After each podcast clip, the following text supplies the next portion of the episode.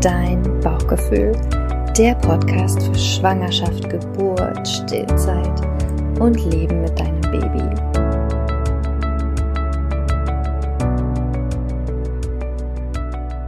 In der letzten Folge habe ich mit dir darüber gesprochen, wie es eigentlich dazu kam, dass ich dein Bauchgefühl gegründet habe. Und ich habe mir überlegt, dass es ganz schön wäre, wenn ich heute mit dir darüber spreche, wie eigentlich mein Weg in die Mutterschaft gewesen ist. Denn in ein paar Tagen hatte meine älteste Tochter Geburtstag. Sie wird sieben Jahre alt. Also es bedeutet, dass ich dann seit unglaublichen sieben Jahren Mama bin. Und ja, also wie alles begann mit meiner Mutterschaft. Ich darf da mal ein bisschen weiter zurückspulen, denn als ich so 30 Jahre alt war ungefähr, wollte ich keine Kinder. Ich kann mich wirklich sehr bildlich an ein Erlebnis erinnern, dass meine liebste Freundin Susi aus Hamburg zu Besuch war und sie brachte ihren Sohn mit damals. Ich weiß nicht mehr genau, wie alt er war, unter einem Jahr auf jeden Fall. Und ich war absolut schockiert davon, wie viel Zeug man für ein Baby braucht. Oder zumindest, was sie alles mitgebracht hat. Ich hatte eine Dreiraumwohnung, habe da alleine gelebt und meine ganze Bude war gefühlt voll von diesem Babyzeug. Überall war Babyzeug. Und sie ist ein paar Tage geblieben. Und danach weiß ich noch, wie ich erstmal die ganze Bude auf den Kopf gestellt habe, im Sinne von, ich habe gesaugt, ich habe gewischt, ich habe aufgeräumt, alles sauber gemacht und habe meinem Vater damals erzählt und auch meiner Mutter, ich glaube, ich habe jedem das davon erzählt, ich will keine Kinder, weil die machen ja so viel Dreck. Heute, wenn mein Vater uns besuchen kommt, äh, schmunzelt er mich an und sagt, na Schätzelein, jetzt hast du drei Kinder, guck dich mal um. Ich muss wirklich selber lachen darüber, weil ja, natürlich mit drei kleinen Kindern, ich schaffe es nicht, äh, perfekte Ordnung im Haus zu haben. Und ich bin auch ganz ehrlich mit dir, den Anspruch habe ich auch schon lange nicht mehr. Schon ganz, ganz lange nicht mehr. Ich weiß nicht, was da in mich gefahren ist.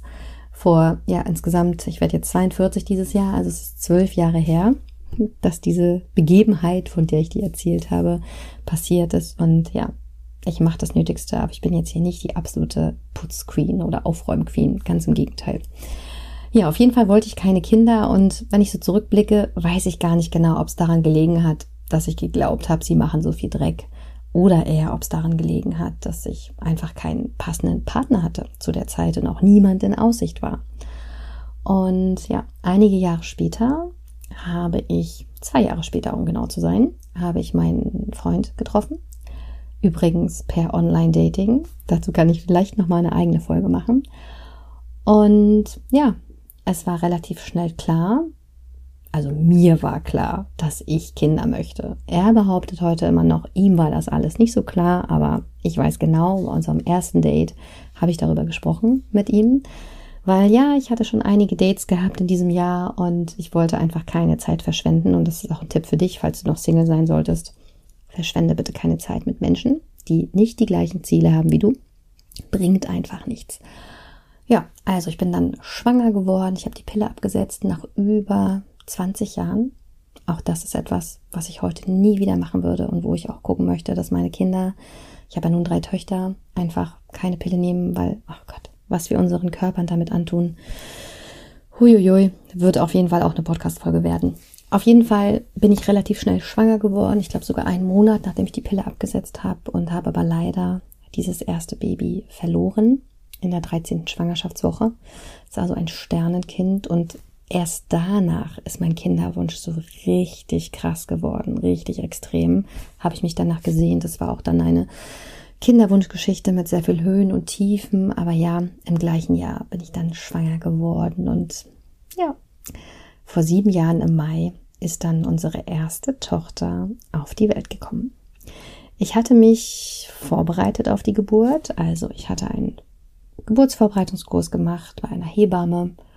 Aus heutiger Sicht war ich nicht wirklich vorbereitet auf das, was während einer Geburt passiert.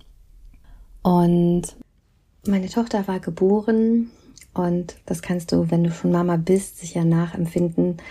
Diese vielen Gefühle, die da auf einen einprasseln, dieses Glück und diese Freude und diese Liebe und gleichzeitig diese vielen Ängste und Sorgen. Absolutes Gefühlschaos, wenn ich da heute zurückblicke. Also da spielen die Hormone natürlich auch eine große Rolle bei uns Frauen. aber auch, oh Gott, dieses kleine Menschenwesen, für das man jetzt plötzlich 100% Verantwortung trägt, nicht nur für sich selbst, sondern jetzt auch noch für diesen kleinen Menschen. Puh, da ist ganz schön was los in einem. Ja, mein Baby wurde mir also quadratisch praktisch gut, wie ich immer sage, ins Beistellbett gelegt. Die Kinder werden ja dann angezogen, mehrere Schichten, dann kommt dieses Handtuch drumherum. Und mein Freund und ich, wir saßen da auf dem Bett, haben sie beobachtet und haben, mein Freund hat es, glaube ich, gesagt, sagte Cindy, du, wir brauchen kein Fernsehen mehr. Wir werden jetzt einfach nur noch dieses Kind beobachten. Wir waren beide so fasziniert davon. Ich habe ihm, glaube ich, an dem Abend auch noch ein Video geschickt, weil wir hatten kein Familienzimmer wie sie so geblubbert hat mit ihren Lippen. Also man ist ja wirklich ne, als Neumama absolut fasziniert, egal was die tun, ja. Ob die Piep sagen, ob die pupsen, ob die blubbern mit den Lippen. Man findet einfach alles nur total krass und total faszinierend. Und in der ersten Nacht hat sie sehr viel Fruchtwasser gespuckt. Noch, und das hat mich natürlich total verunsichert. Und ich war so, hab immer geklingelt. Ich so, oh mein Gott, was ist hier los? Und die Schwester hat sie mir dann abgenommen und hat gesagt, Frau Niemann, ne, ich kümmere mich darum. Sie musste dann auch immer wieder umgezogen werden und äh, schlafen Sie mal ruhig ein paar Stunden und ich nehme Sie mit. Aus heutiger Sicht würde ich das nie wieder machen, weil in dem Moment habe ich mir null Gedanken darüber gemacht, wie das eigentlich für mein Kind ist, so vier, fünf Stunden von mir entfernt zu sein und was haben sie eigentlich auch mit ihr gemacht? Haben sie einen Schnuller gegeben? Haben sie sie zugefüttert? Ich weiß es bis heute nicht, aber ich kann mir mit dem, was ich jetzt weiß, schwerlich vorstellen, dass dieses Kind vier, fünf Stunden so friedlich rumgelegen hat und sich nicht gewundert hat, wo ist eigentlich Mama? Wo ist eigentlich Brust? Wo ist Milch? Nun ja, ähm, ich war, glaube ich, vier Tage im Krankenhaus. Es war auch eine sehr aufreibende Zeit, weil ich von Anfang an große Stillprobleme hatte. Ich stille nämlich nach Brustverkleinerung. Und so ging das dann auch zu Hause weiter. Ich habe wirklich gepumpt und zugefüttert und gestillt und habe irgendwie gefühlt drei Wochen lang nichts anderes gemacht, Tag und Nacht. Das war wirklich eine sehr nervenaufreibende Zeit.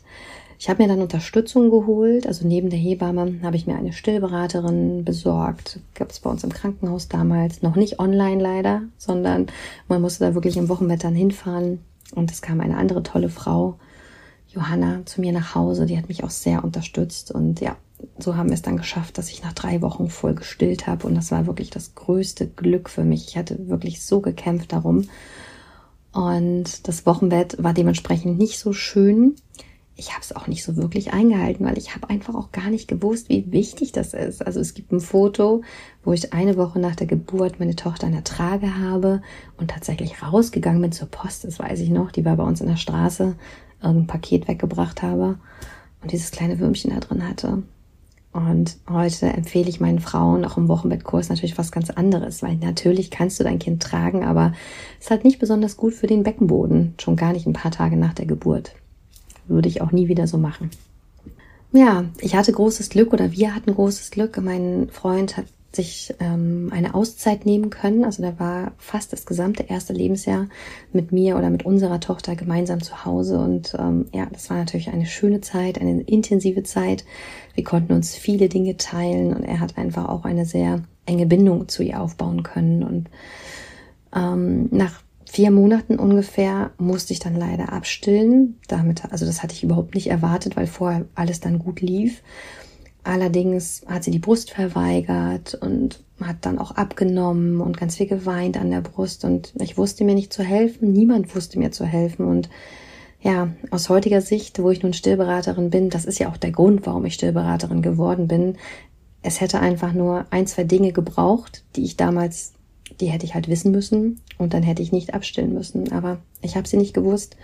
Ich war wirklich unglaublich traurig. Also ich habe sehr, sehr viel geweint weil ich eben so darum gekämpft hatte und weil es auch so ein schönes Gefühl einfach ist, wenn man sein Kind mit seiner Brust ernähren kann. Und es war dann aber so, ich habe da versucht, meinen Frieden damit zu machen und was aus heutiger Sicht wirklich völlig verrückt ist, habe ich dann ganz klassisch angefangen, mit dem vierten Monat meiner armen, kleinen, süßen Tochter Beikost zu füttern. Ich habe ein Video davon und wenn ich mir das anschaue heute, denke ich mir, oh mein Gott, ich war so blind. Ich habe es einfach nicht sehen wollen, dass meine Tochter natürlich den ganzen Brei immer wieder rausgeschoben hat mit ihrer Zunge. Wir haben uns so viel Mühe gegeben. Wir haben uns einen Thermomix gekauft, ja, weil wir gedacht haben, wir brauchen einen Thermomix, weil wir wollten ja selber Brei kochen. Mein Freund hat den ganzen Tag in der Küche gestanden und ähm, Pastinaken, Kartoffelbrei gekocht und alles eingefroren und vorportioniert. Also wir, also es war wirklich alles mit sehr viel System. Aber ja, sie hat dann wirklich das viel rausgeschoben, hatte eh schon Blähungen und Verdauungsprobleme, aber naja, machen wir einfach trotzdem weiter. Ich habe das einfach überhaupt alles nicht hinterfragt, ne? Also aus heutiger Sicht wirklich irre. Ähm, ich muss dazu sagen, dass sie heute auch das Kind ist von meinen drei Kindern oder unseren drei Kindern, die tatsächlich am schlechtesten ist oder am wählerischsten ist. Beim Essen ist ganz spannend, weil die anderen zwei Kinder waren dann eben Baby-led-Weaning-Kinder oder eben, man könnte auch sagen, haben vom Familientisch mitgegessen. Ja, also mit vier Monaten, ganz klassisch, wie es im Lehrbuch steht, wie der Kinderarzt es verschreibt, haben wir mit der Beikost angefangen. Also wirklich, alles, was ich den Frauen heute im Beikost-Workshop erzähle, habe ich alles damals falsch gemacht. Und ja, natürlich ist sie groß geworden, ne? aber ich kann es schon wirklich nicht mehr hören, dieses Argument, na ja, mein Kind ist auch groß geworden. Aber was es für Langzeitfolgen mit sich bringt, darüber denkt man natürlich nicht nach, wenn das Kind vier oder fünf Monate erst alt ist. Aber ja, ich habe also angefangen mit der Beikost und ich habe auch klassische Krabbelkurse besucht wo ich aber sagen muss, rückblickend betrachtend, habe ich mich da nie so richtig wohl gefühlt zwischen den ganzen Frauen und den ganzen Babys, weil ich finde, wenn so ein Kurs nicht gut moderiert ist, kann es eben dazu führen, dass die Frauen anfangen, ihre Babys untereinander zu vergleichen. Und das finde ich sehr, sehr schwierig weil jedes Baby hat sein eigenes Entwicklungstempo.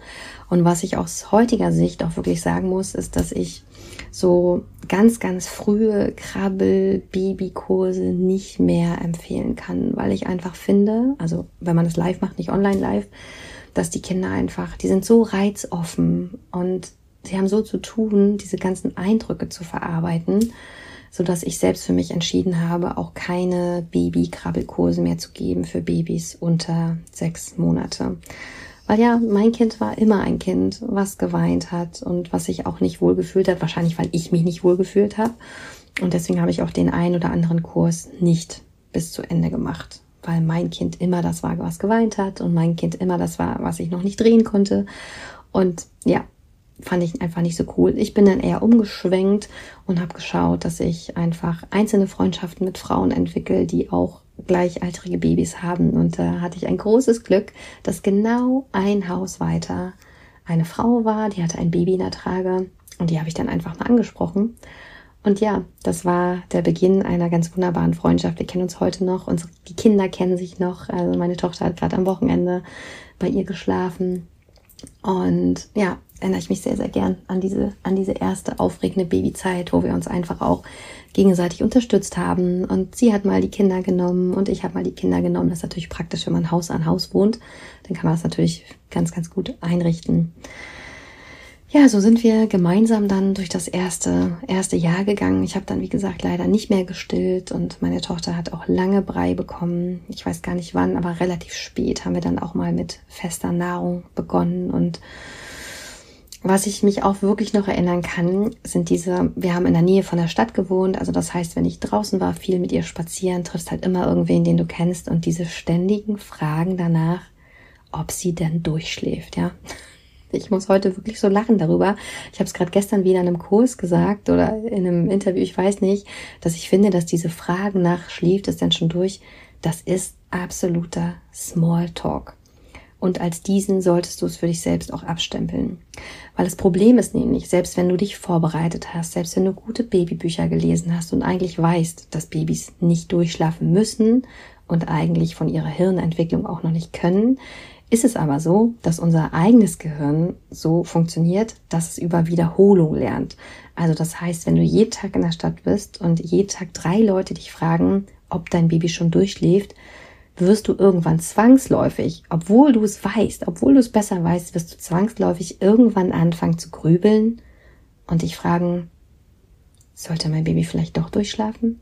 Mache ich irgendwas falsch? Stimmt irgendwas nicht mit meinem Baby? Und davor möchte ich dich bitte, bitte bewahren, ja, weil es ist schlicht und ergreifend eine Smalltalk-Frage, weil die Menschen nicht wissen, was sie sonst sagen sollen sagen sie halt, schläft es denn schon durch? Du kannst für dich selbst überlegen, wie du darauf reagierst, ob du es ignorierst, ob du sagst, ja, es schläft durch und gar nicht erst in irgendeinen Austausch gehst. Oder ob du irgendeinen anderen frechen Spruch dir zurechtlegst, weil wie gesagt, Babys können schlafen, sie schlafen eben wie sie schlafen. Und dieses, diese, dieser, dieser verrückte Wunsch nach dem Durchschlafen, das ist wirklich einfach nur, ja, ich muss wirklich sagen, vollkommen behämmert. Aber ja, mit mir hat es auch was gemacht. Unsere Tochter hat im gesamten ersten Lebensjahr nicht durchgeschlafen. By the way, sie war ja dann ein Flaschenkind, ne, wo immer alle auch gerne sagen, ne, wenn die Stillbabys so häufig aufwachen, ach, gib doch die Flasche, dann schläft es garantiert durch. Und auch als sie dann Beikost bekam, dann schläft sie garantiert durch. Hm, nichts davon hat sie gemacht. Sie ist wirklich im gesamten ersten Lebensjahr fast jede Stunde wach gewesen. Trotz Beikost, trotz Flasche. Das eine hat überhaupt gar nichts mit dem anderen zu tun. Ja. Und zum Thema Schlafen habe ich auch meine Erfahrung gemacht weil wie gesagt, ich hatte ja keine Bücher gelesen oder irgendwelche Gruppen, in denen ich war auf Instagram oder ähm, ich weiß noch, dass eine Freundin zu mir sagte, so, na ja, so langsam könntest du doch mal mit einem Rhythmus anfangen. Ich glaube, da war sie sechs Monate alt und ich selbst hätte mir das auch wirklich gewünscht, weil ich bin ein absoluter Mittagsschlaftyp und die Babys schlafen ja am Anfang wirklich sehr unregelmäßig, ne? Die schlafen halt, wann sie schlafen, du weißt nie so richtig wann. Und ich hätte mir so sehr gewünscht, dass wir einen richtigen Mittagsschlaf haben, damit ich auch mal so richtig schön mitschlafen kann. Und ich weiß noch, wie ich das versucht habe und kläglich gescheitert bin, weil meine Tochter mich angeguckt hat und gesagt hat, hä, ne? Das hat sie nicht wirklich gesagt, aber ähm, nee, ich will jetzt hier nicht schlafen mittags um 12 oder 12.30 Uhr. Also das habe ich probiert einmal und dann habe ich es gelassen, weil ich gemerkt habe, es bringt hier gar nichts. Und der zweite Versuch war dann irgendwann ein paar Monate später. Da wollte ich dann, dass sie im Kinderwagen schläft, draußen im Garten unter einem Baum, habe ich ein Babyfon hingestellt. Und ich weiß noch wie heute, ich habe sie eingeschuckelt, sie hat geschlafen und ich habe mich hingesetzt in unser Wohnzimmer, habe mir was zu essen hingestellt und wollte mal den Fernseher anmachen. Und genau in dem Moment fängt das Baby an zu weinen. Und ich musste natürlich runter und sie holen. Und ähm, ja, ich hatte nämlich auch Menschen oder Frauen, Mütter in meinem Umfeld, wo das so geklappt hat, ne? wo die jeden Mittag gesessen haben, ihre Serien geguckt haben, entspannt gegessen haben, in der Badewanne waren, während ihre Babys ganz allein im Bett irgendwo gelegen haben und geschlafen haben. Ja, also, by the way, meine Kinder waren niemals so und ich habe es dann auch wirklich aufgegeben, weil es hat mir sehr viel mehr Stress gemacht und Druck, das immer wieder zu versuchen, als es einfach anzunehmen, wie es war. Und ja, irgendwann hat sie geschlafen und alle meine Kinder schlafen inzwischen, obwohl ich nichts dazu getan habe, ähm, nicht an ihnen rumgedoktert habe, weil das finde ich immer sehr, sehr schwierig. Ja, eine weitere Erfahrung möchte ich noch mit dir teilen. Ähm, ich erinnere mich auch noch an einen, das ist ein bisschen weiter zurück. Ich bin ein bisschen durcheinander, aber ich habe ja auch keine, keine, keinen Plan, wenn ich hier anfange mit dir zu reden. Ähm, auch an apropos Smalltalk und schläft sie dann schon durch. Ich erinnere mich auch, dass ich mit dem Kinderwagen spazieren gewesen bin und mir eine ältere Frau begegnete, die ich nur ganz entfernt kannte und die guckte dann in den Kinderwagen und sagte, ach Mensch, und das Kind guckt ja so aufmerksam. Äh, wie alt ist es denn? Und ich glaube, da war sie drei Monate alt und dann sagt sie, na ja, das dumme Vierteljahr ist ja nur auch geschafft. Und ich gucke sie so an und denke so, hä? Wovon redet diese Frau? Ähm, ja, tatsächlich Gibt es in diesen älteren Generationen den weit verbreiteten Glauben oder zumindest, was heißt denn Glauben, vielleicht wurde es ihnen auch genauso gesagt, dass die Babys sozusagen in den ersten drei Monaten dumm sind. Dass sie nichts mitbekommen, dass die einfach immer schlafen, also schlafen, essen und sonst nichts weiter tun, schlafen, essen, kacken äh, und sonst nichts weiter. Und meine Kinder waren alle ganz anders. Also die waren von Anfang an wirklich hellwach, ganz viel da, ganz viel wach, also haben ganz viel mit den Augen wahrgenommen und äh, ganz viel kommuniziert, auch schon von Anfang an. Und ich, das werde ich auch bis heute nicht vergessen, dass ich dachte, wie krass, dass es wirklich so weit verbreitet ist, dass es Menschen gibt, die glauben, dass die Babys dumm auf die Welt kommen und vollkommen unfähig. Schon knapp zwei Jahre später bin ich zum zweiten Mal Mutter geworden und diese Erfahrung hat sich dann schon ganz, ganz anders angefühlt als beim ersten Mal, weil ich hatte ja nun schon Erfahrung. Ich hatte inzwischen auch ein paar Bücher gelesen. Das hätte ich mal schon beim ersten Mal tun sollen. Und so die einschneidendste Erinnerung daran ist, an diesem Beginn dieser zweiten Mutterschaft, dass mir mein Baby auch wieder quadratisch praktisch gut in dieses Beistellbett gelegt wurde nach der Geburt und dass ich sie angeschaut habe und gedacht habe, hm, nee, also irgendwas stimmt hier nicht. Das ist doch total unnatürlich, dass dieses Baby so weit weg von mir ist und dass das so viele Klamotten anhat. Und vielleicht erinnerst du dich an den Anfang meiner Geschichte, wo ich erzählt habe, dass mein Freund und ich ne, dieses Baby angestarrt haben, dass wir keinen Fernsehen mehr brauchen, aber wir sind gar nicht auf die Idee gekommen, sie rauszunehmen aus diesem Beistellbett. Und bei meiner zweiten Tochter, zwei Jahre später, kam mir das völlig unnatürlich vor, dieses Kind da liegen zu lassen. Und ich habe sie sofort ausgezogen, hatte sie sofort auf meiner Brust. Ich hatte sie tatsächlich fast 24-7 auch an meiner Brust, habe wirklich sehr, sehr viel gestillt, sehr viel Hautkontakt gemacht. Und tada, ich hatte bei meiner zweiten Tochter keinerlei Stillprobleme.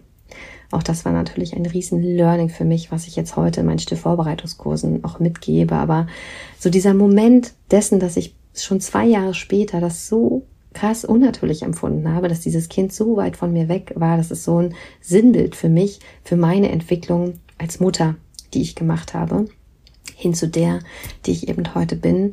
Und beim dritten Kind kannst du sozusagen nochmal eine Schippe obendrauf tun, weil das dritte Kind habe ich ja dann zu Hause bekommen, auch ähm, in einer Alleingeburt. Und das war dann sozusagen ähm, die Krönung des Ganzen, die Krönung meiner, meiner Mutterschaft. Und inzwischen hatte ich ja auch schon meine Weiterbildung gemacht und sozusagen das auch zu meinem Beruf gemacht, andere Mamas dabei zu unterstützen.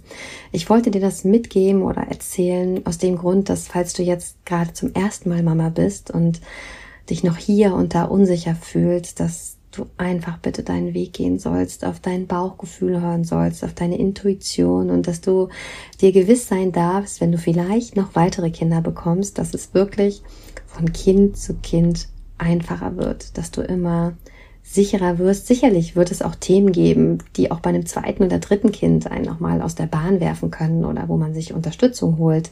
Ähm, das solltest du übrigens immer tun, wenn du unsicher bist, aber bitte an der richtigen Stelle.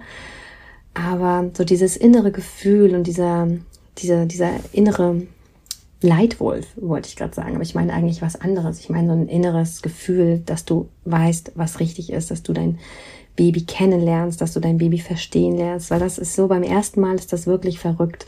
Du weißt noch nicht, wenn dein Baby so weint, was es braucht, wenn es so weint, was es braucht, weil die Babys kommunizieren ja mit uns von Anfang an und versuchen uns ihre Signale zu senden, aber meistens verstehen wir sie noch nicht so gut und auch wenn ich so Mütter in meinen Beratungen habe, die da manchmal ein bisschen verzweifelt sind, weil sie sagen, oh, ich weiß gar nicht, was mein Baby eigentlich möchte, dann ermutige ich sie und sage ihnen, hey, das ist total normal am Anfang. Das ist ein komplett neuer Mensch in deinem Leben und wie in jeder anderen Beziehung darf man sich einfach erstmal kennenlernen. Mama zu werden hat mein Leben wirklich komplett auf den Kopf gestellt. Ja, ich bin ein komplett anderer Mensch als vorher. Ich finde tatsächlich, ich bin ein besserer Mensch als vorher. Ich bin eine bessere Version von mir. Meine Kinder haben mich so viel gelehrt und lernen mich jeden Tag noch so viel mehr. Ich bin sehr gespannt auf die Pubertät, ne? mal drei Mädels, was da auf uns zukommt, wie weit ich diesen Podcast fortführen werde, weil da werde ich ja auch meine Erfahrungen machen, die ich vielleicht mit dir teilen möchte. Ja, ich freue mich sehr, dass du heute zugehört hast und vielleicht magst du dich mit mir austauschen über deinen Weg in die Mutterschaft. Ich freue mich sehr, wenn du auf irgendeinem Kanal, entweder bei Instagram über dein Bauchgefühl oder wenn du mir eine Mail schickst. Ich werde das mal unten in die Show Notes machen und freue mich, wenn du das nächste Mal wieder einschaltest. Bis dahin, deine Cindy. Vielen Dank, dass du zugehört hast. Du findest mich unter dein Bauchgefühl bei Instagram. Ich werde dir das auch nochmal in die Show Notes schreiben und würde mich riesig freuen, wenn wir gemeinsam in einen Austausch gehen könnten. Also vielleicht hast du auch so eine Geschichte zu erzählen. Vielleicht hast du auch schon mal in deinem Leben so ein intensives Erlebnis gehabt mit deinem Bauchgefühl, mit deiner Intuition und bist dieser vielleicht sogar etwas früher als ich, nicht erst mit Mitte 30, gefolgt. Also immer her damit. Schreib mir eine Mail, schreib mir bei Instagram. Ich freue mich sehr, mit dir in Austausch zu gehen. Bis dahin, alles Liebe, deine Cindy.